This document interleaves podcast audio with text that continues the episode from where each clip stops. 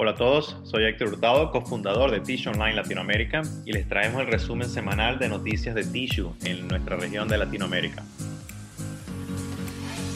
La primera noticia que queremos compartir esta semana es la empresa Kimberly Clark Bolivia. Ah, la empresa con sede en Santa Cruz ha celebrado media década sin accidentes, ah, reportando que han minimizado el nivel de riesgo en sus maquinarias hasta en un 80%.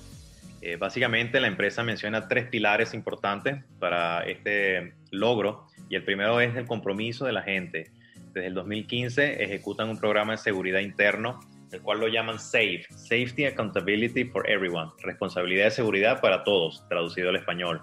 Y es básicamente eh, basado en el comportamiento de los ah, trabajadores en donde fomentan la interacción entre colaboradores y entre líderes con el fin de generar mentorías, coaching y retroalimentación en el lugar de trabajo. Otro pilar que menciona es la metodología de gestión de riesgo. Y esta metodología, MRA, sus siglas, facilita acciones como la eliminación de peligros, remediación de maquinarias, la implementación de ingeniería, guardas y entre otros. Y la empresa ha logrado reducir el nivel de riesgo en sus maquinarias hasta un 80% desde el año 2013. El tercer pilar que menciona es capacitaciones periódicas.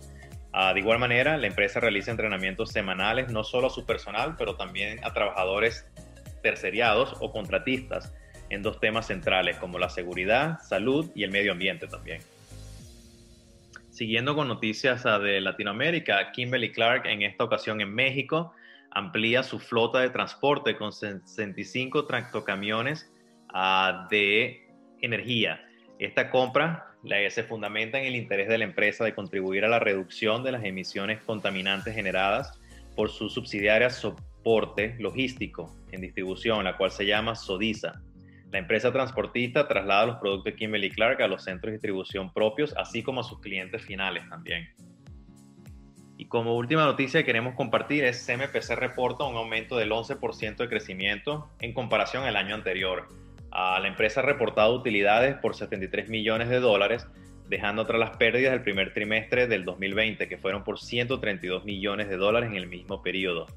Los tres primeros meses de este año, las ventas de celulosis forestal también aumentaron un 4% en comparación al cuarto trimestre del 2020 y un 16% en aumento si se compara con el mismo primer trimestre del año 2020.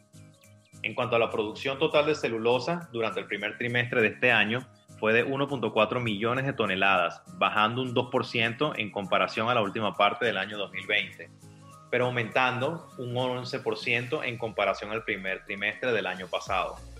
Esto ha sido un resumen de las noticias ah, más importantes esta semana en Tissue Online Latinoamérica. Gracias por acompañarnos y los esperamos en la próxima.